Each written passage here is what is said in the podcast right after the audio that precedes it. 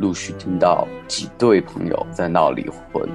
现在有一个新的词语叫做“三十而离”。我不可能放弃事业来维系家庭。这个价值观其实是别人加给我们的。人的每一个无可奈何、无法选择，每一个艰难，都是为上帝的恩典所存留的一个机会。我们的问题真的没法解决，除了离婚。所有的婚姻都有解决不了的问题，都有我们人自己没办法解决的问题。那既然这样，离婚不就是婚姻必然的结局吗？让我们在这个有限、罪性、艰难当中，转而去寻求神，这个才是我们婚姻真正的出路。我不想要出路，我就想要个解脱。我们彼此已经没有感觉了。爱不是感觉，它是一个约定，它是一个约。到底什么是爱呀？神就是爱。不孤单，地球，我们在聊三十而离。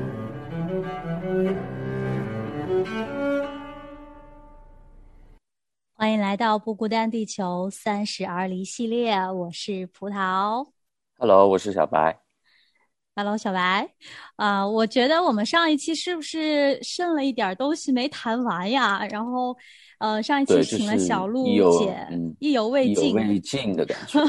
对，小 鹿姐跟我们讲了很多关于婚姻的根基呀，还有所有婚姻出现问题的一些根源在哪里，让我们开启了一个脑洞啊，就是去审查我们自己关于婚姻的理解，还有甚至整个人生。但其实呢，我知道这个师母的另一半林峰牧师，他其实对上一周的这个案例有他自己的很多的想法。啊，上一周这个案例其实也是牵扯到两个人，一个是丈夫，一个是妻子。啊，从这个丈夫的这一方来说呢，就他看到妻子慢慢比自己更加的优秀，然后赚的更多，视野更开阔以后，呃，丈夫的心里特别不好受，他觉得好像自尊心受到了打击，呃，所以说他就会用一些冷言冷语啊，或者阴阳怪气说话，把这个妻子搞得特别不舒服。其实我今天就真的是很想来请到。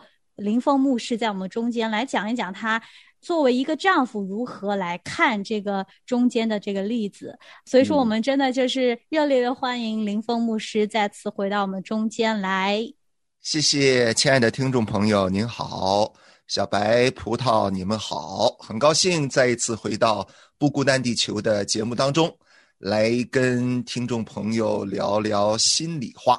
欢迎林峰牧师，谢谢，欢迎欢迎。所以说我这其实挺好奇的，你听到这个案例之后，嗯，作为一个丈夫，作为一个男人，你会也有这种心情吗？如果呃师母比你更优秀，或者是赚的更多，你会什么样的感受呢？嗯，其实葡萄，你有没有发现哈？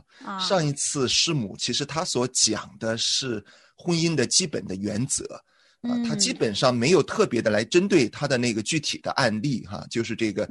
夫妻之间的一个挺大的一个差异哈，嗯。嗯，其实你知道特别有意思啊，我们的婚姻呢也有一点像那个案例所讲的，就是感感觉您曾经也是当事人，是是是是，因为我曾经经历过一些类似的情景啊，所以我其实对那个年轻人啊，那个弟兄啊，我我是有一些的嗯明白他的心态。还是先从这个呃这个故事来谈起哈，到底这个故事是一个什么样的？它暴露了一些什么问题哈？好啊，其实你看他这个故事当中啊，如果你从表面上来看啊，我们看到的就是，比如说他有很多问题啊，比如说这个结婚以后夫妻两个人应该一起来成长啊，你再比如说这个嗯家庭的地位是由什么来确定的呢？我们一般人结了婚以后都觉得。呃，经济地位决定家庭地位，对不对？好像谁挣的钱多，谁在家里面说话的声音就更大，啊，谁就更有那个权柄，啊，一般的人都会这样子来认为哈。所以你看，这个很多女孩子出嫁的时候，嗯，爸爸妈妈都会反复的劝诫啊。啊，你结了婚以后一定要工作啊，你不能放弃工作啊，做家庭主妇啊，要不然的话，你的丈夫就不会尊重你啊，你在家里就没地位啊，啊，就因为你挣的钱多，在家里的地位就越高嘛。很多家庭都是这么看问题的，对不对？我也经历过这种，是的，是吧？嗯，然后还有一种呢，就是男人的自尊，这个大男人主义。比如我是山东人了，我们山东人一贯都认为男主外女主内，那赚钱啊养家这个是男人的事儿，啊，那女人呢主要是要把家务做好啊，相夫教子，这是一个很传统的观念。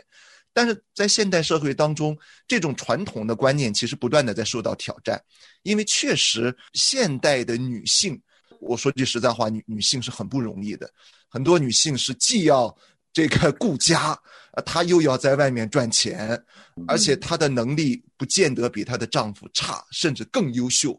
那在这种情况之下，她就跟传统观念产生了一个冲突，而且如果这个男人比较有那种大男人主义的话。这个时候，那你的这个这个大男人的那种尊严就受到很大的冲击了。妻子很能干，很优秀，挣钱又比咱们多，那结果在挑战着我们男人的自尊心。那这个时候，男人的自尊又摆在哪儿呢？所以这些，我们从这个故事当中，通通都能看出这个家庭里面存在的这些问题。嗯，不过呢，我觉得，嗯，这里面其实最。根源的问题啊，最根本的问题还是这个丈夫的心态问题。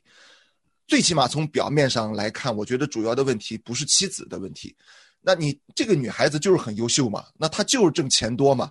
你不能让这个女孩子跟公司说：“你给我减一半的薪水，我不要了。”那这个就也没道理嘛，对不对？啊，她的问题其实是一个丈夫要怎么去面对一个如此优秀的妻子啊？就是说。他的问题，我觉得根本就是这个这个老公啊，这个这个先生啊，他很自卑，啊，这个他很自卑，他不知道怎么去面对啊他的妻子。那到了最后就变成了挑剔呀，然后疑神疑鬼啊，啊，然后打压他的妻子啊。嗯，所有这个是表面的啊，其实背后呢是啊，我觉得是这个丈夫的自卑，是这个才是他的这个症结所在。嗯。我作为一个女生，其实我有一点不太理解男生的这种心态。我就觉得 大家都不是平等的吗？我赚的多只是我的能力问题，不代表说我就不是委身在这个家庭啊。就我不知道小白，你有这种大男子主义的时候吗？会你你会想象自己的另外一半以后比你能力更强，你会有自尊心上面受到一些打击吗？呃，我我还好，我没有那么强的那种，好像必须要自己挣的比对方多的那种要求啊。我觉得一个家庭的平衡和就是呃，不管是经济上的平衡和就是彼此心态上的平衡是很重要的。就是这个多与少可能只是一时的状态吧，就是它不可能说代表着一辈子的那种那种感觉。因为小白是一个南方的女孩，男孩子，女孩子，可能他就没有对，我觉得可能北方男孩子的那种男人气，对，还是有有差别。因为这边的文化就是，呃，告诉我们，或者说我个人家庭告诉我，就是说没有那么绝对，就是也是比较平等的那种感觉。这个蛮好的，其实，有时候北方的男人的那种大男人的心态是挺可怕的。说句实在话，嗯嗯。所以林峰牧师听说过这个问题怎么解决呢？你怎么去看呢？如果作为一个丈夫，真的遇到这种情况，我我首先说，如果是从圣经的角度来看呢，嗯，圣经里面说，呃，男人跟女人结婚了以后就是一体的了，是一个人，二人合为一体。所以，如果是合为一体的话，就不在乎谁强谁弱。那他的优秀也是我的优秀，他的强也是我的强，他的美好也是我的美好。那所以，如果从这个角度来讲，我完全可以为着另外一半的优秀去感恩、去欣赏、感谢上帝赐给我一个这么美好的另外一半。嗯，他的美好就是我的美好，是我们这个家庭、我们这个婚姻的美好，所以很值得感恩的一件事情。那么，另外的一个呢，其实。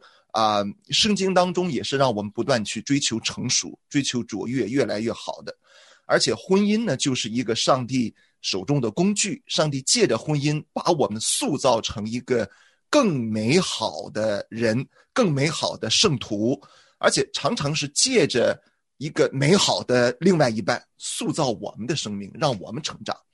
所以，如果当我们进入婚姻以后啊，我们的另外一半。比咱们更优秀，比咱们更好，我觉得感谢上帝，他的美好可以促进我，帮助我成为一个更美好的人，更美好的基督徒。他可以帮助我在生命啊，在各方面来成长。所以可以从积极的这个角度去看，那你就不要去跟对方去竞争嘛。有时候我真觉得是很多家庭是在竞争的，来争这个话语权，来争谁是家里说了算的人，谁是更优秀的人。嗯，这个竞争其实是在彼此的伤害，就没必要去竞争。嗯，他的美好是帮助你成长，而且他的美好就是你的美好。从这个角度来讲，我觉得就比较容易接受一个更优秀的另外的一半。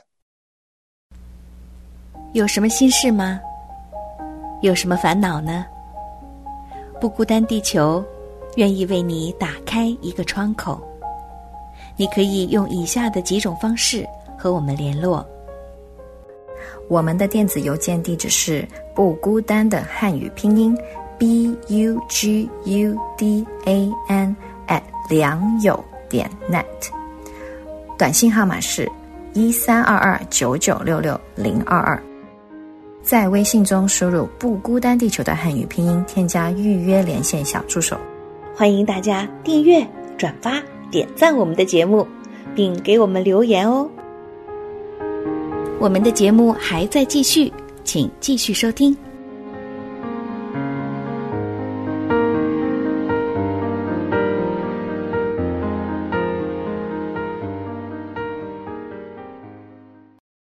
林峰牧师，我觉得这个案例还有一个特殊的地方，是在于妻子是强的那一方。其实我们往往看到大家都很接受 丈夫是强的那一方，我觉得就接受更好的另一半好像就没有什么问题。但是这个事情一旦变成丈夫和妻子角色的有一点互换，好像就是觉得妻子本来就应该是更多的在家庭当中付出，不要去职场上，因为精力有限嘛。她再优秀。他的精力和能力也是有限的，所以说，如果他把这一部分全部发光发热到社会上，那家庭对他来说，他是不是就没有办法全身心的付出了？那不知道圣经里怎么看男女在婚姻里这个角色？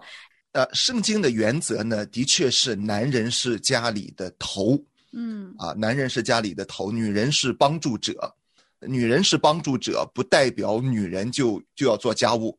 做所有的家务啊，男人也应该做家务的。男人跟女人一起做家务，每个人来分担。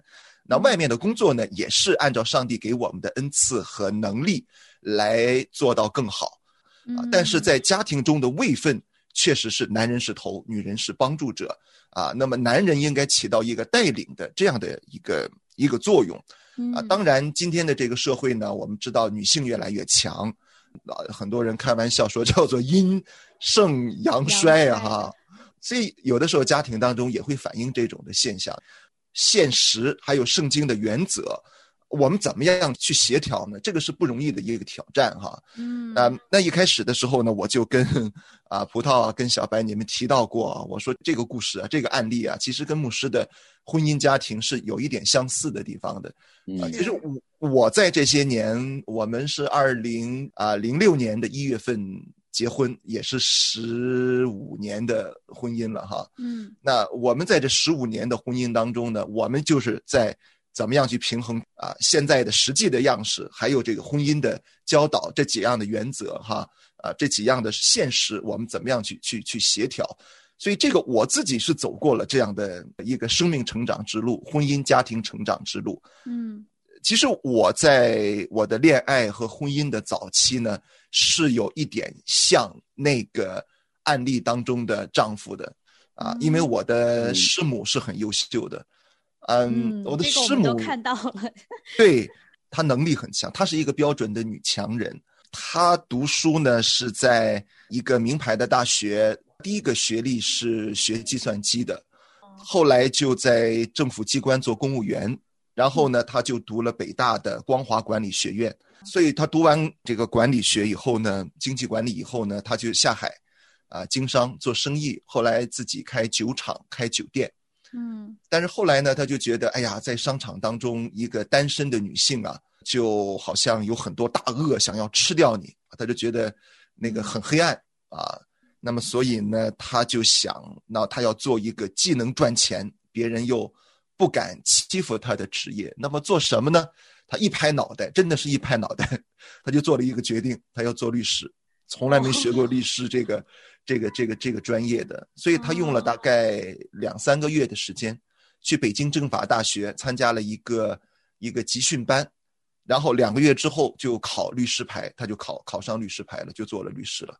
他只用了我听过最夸张的故事。对，所以当时他在他自己居住的那个城市很出名，他是一个传奇来的。很多人都知道这个这个女人很厉害，她想做的事她就能做到。一般的，对对对，嗯，确实很强，天赋异禀。对，后来他就做做做律师了。那后来他就出国，嗯，来到加拿大以后就信了主。后来神呼召他做传道人，啊，他就读神学。他用英文读神学，而且他的成绩甚至比外国的神学生成绩还要高。啊，所以他是这样子的。后来他等于是四个四个专业嘛，计算机、经济管理、法律，最后是是这个神学，啊，所以这是他的经历。个个都难，同时还学四个。呃，我读神学的时候，他已经是传道人了，他已经开始侍奉了。嗯，所以那个时候呢，嗯，人家没有人知道沈牧师的。现在很多人都认得我，那说说说我是沈凌峰牧师，他是沈牧师的师母。那个时候不是的，那个时候没有人认识我的。那个时候，呃，人家只认识小鹿传道啊，然后只是知道我是小鹿传道的老公啊，先生，是这样的。哦，那当时你应该还是不好受吧？很不舒服。那因为我这个人呢，本身我是很自卑的。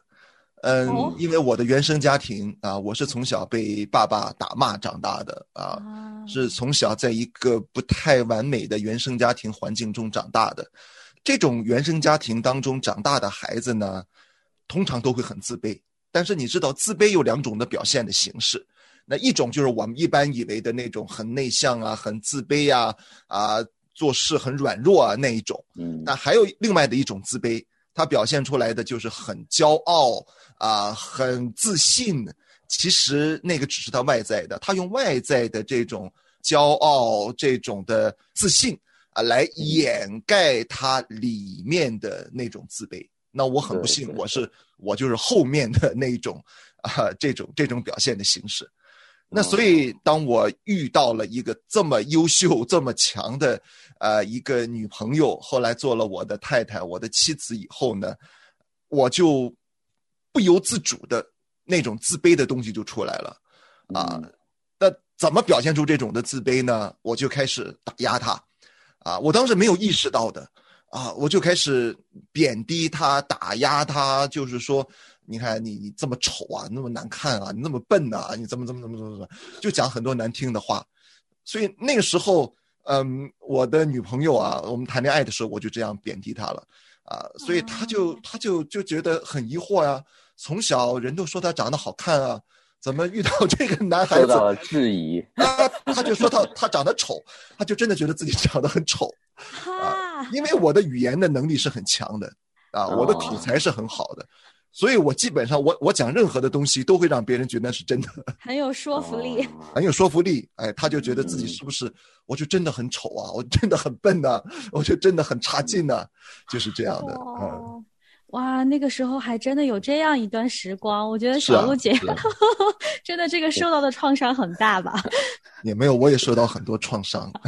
彼此很多冲突的，嗯哦，所以说这个心态也是你后来慢慢一点点调整，也看到了自己因为自卑的原因才有了这样的行为。其实，嗯，葡萄小白，你们有没有注意到？你看现在的我呀，我在提到师母的时候，我常常都会夸她好的。你们，你们有没有注意到？对呀，我觉得这反转太大了吧。我常常都会讲到，哎呀，我的师母真的很优秀，她真的很棒，她比我强好多，她比我更优秀，比我更有很更有恩赐。我常常会这么讲，而且我每次我们都听不下去，真的是 这个太甜了，齁撒糖啊，撒糖。对呀，啊啊，对。这个我是一个什么捧妻狂魔还是什么？对啊，是的，是的，是的，是的。其实你仔细想一想哈，我从当年的那样一个贬低妻子的这样的一个一个自卑的丈夫，到了今天我敞开了夸奖自己的妻子，你去想一想，我这十五年的婚姻经历了一个多么大的转折和改变。嗯，是上帝把我的生命完全翻转了。那个意思就是说。一个 自卑的丈夫哈，你到底要怎么去面对你的一个比你更优秀的妻子呢？嗯嗯，是，但是林峰牧师，我觉得嗯不是人人都像你，可能而且你跟神的关系，每个人都是独特的，可能嗯是你内心很强大了，现在可以做到这样。但我觉得嗯实际当中，可能有些丈夫还在这个低谷的时候，他就算意识嗯到了，他很难去转变，甚至有些还不认识神。就算信主的丈夫，可能对他来说也是个很长的过程。嗯然后我在想说，这个时候妻子这一边要怎么办呢？她是要体贴丈夫的这个软弱，她不要再去呃外面太这个崭露头角，还是说呃她就还继续做自己的，就只是为丈夫祷告了？这个要怎么权衡呢？啊，你如果让一个牧师来回答这个问题呢，我的答案非常简单嗯啊，好好信主啊，妻子信主，让丈夫也信主，信主两个人好好在主里面改变。当然，你从实际上来讲，每个人有不同的选择。有的妻子认为事业更重要，她就会牺牲婚姻。当她越来越强的时候呢，她的丈夫就会越来越弱，她的丈夫就会越来越多的怨气和自卑。那么这个婚姻的危机啊，争吵就会越来越多。因为嗯症结其实不是事业的问题，而是那个丈夫的心态问题。嗯他怎么样去面对他那个自卑的心态，或者怎么去面对他的那个比较强的妻子？那所以对我自己来讲，我就觉得，嗯，当然刚刚葡萄所讲的这是一个事实，就是说我有神，啊，我也不见得一开始就跟神的关系像今天的这么亲密、这么美好，嗯是我不得不去抓紧神，因为我在婚姻当中真的很多的痛苦、很多的挣扎、很多的黑暗，我没有别的出路。基督徒，上帝不喜悦我们离婚。如果你不能离婚的话，就像我们讲，婚姻没有后门，但是有天窗啊。我不能离婚的话，我就只能去寻求神，从神的那个地方来找一条的出路。那所以对我来讲，我从神那里找到的出路，就是我更深的去经历神，更深的去感受神对我的爱啊，神对我生命的塑造，神在我生命当中的那种照命。所以在这个婚姻的过程当中，我不是只是跟我的妻子一起走过这十五年的婚姻之路，更重要的是我跟神走过那种生命成长之路。所以在这些年的我自己的生命历程当中，我亲自亲身的经历了神是何等的爱我，神是怎么样的呼召我做一个传道人，神是怎么样的给我恩赐，神是怎么样的来造就我的生命。所以我把我自己的我的自我形象、我的价值啊、是完全建立在神的里面的。嗯不是我不看我的妻子多优秀，我也不看别人怎么评价我，我不在乎别人说这个是小鹿传道的老公，还是这个是啊、沈凌峰牧师的这个师母，这个不重要，重要的是神怎么看我，神在我生命中的照明是什么。那所以在这个过程当中，我的这种自信是这样建立起来的，因为神而建立起来的。慢慢慢慢的，我越来越看清楚，我是耶和华上帝的仆人，我是蒙召的人，啊，我是上帝高立，我是上帝使用在这个婚姻家庭里做头的那一个。即使我的妻子那么优秀，但我还是这个家庭的头，我要带领这个家庭。啊，我要来牧养我的妻子，这个是神给我的一个位分，而且我看妻子就像我一开始所讲的，我们是一体的，她的优秀就是我的优秀，而且是上帝借着我的妻子来帮助我属灵生命的成长。嗯，我的妻子是一个非常敬虔、非常爱神的人，而且她常常在神面前，我觉得她真的比我有智慧，所以我非常感谢神赐给我一个又强大又敬虔。啊，又有智慧的妻子。其实你知道吗？在我们家里常常有这么一幕出现，就是我的软弱别人不知道，我的妻子知道，我的师母是知道的。所以有的时候我的师母会很严肃的要跟我谈一谈，她就真的是责备我，责备我的罪，责备我的软弱，责备我的骄傲。那个时候呢，我真的是一句话都不说，我乖乖的坐在旁边，像一个小学生一样，听我妻子对我的责备。我看他是上帝差给我的一位先知，他对我的责备常常是从神而来的，所以我听完了以后，我真的是立刻就跪下来，流泪的在神面前悔改认罪，跟我的妻子一起向神祷告。所以，这一幕的场景在我们十五年的婚姻当中常常发生。我自己的生命也是在这样的一个，在我妻子的帮助、提醒、祷告、一起悔改、一起认罪、一起寻求神的过程当中，慢慢成长起来的。所以我今天才能够如此看重我的妻子。这个是上帝赐给我的一个很宝贵的一个祝福。嗯，哇，真的是看到了一个 坚固的三角形的家庭，就是以神为首的家庭，是多么多么的蒙福。不只是林峰牧师本身，然后我觉得师母她肯定也是有很多跟神的这样关系的不断的递进，才造就了最后你们两个的关系一直不断的越来越亲近，跟神也是越来越亲近。好的。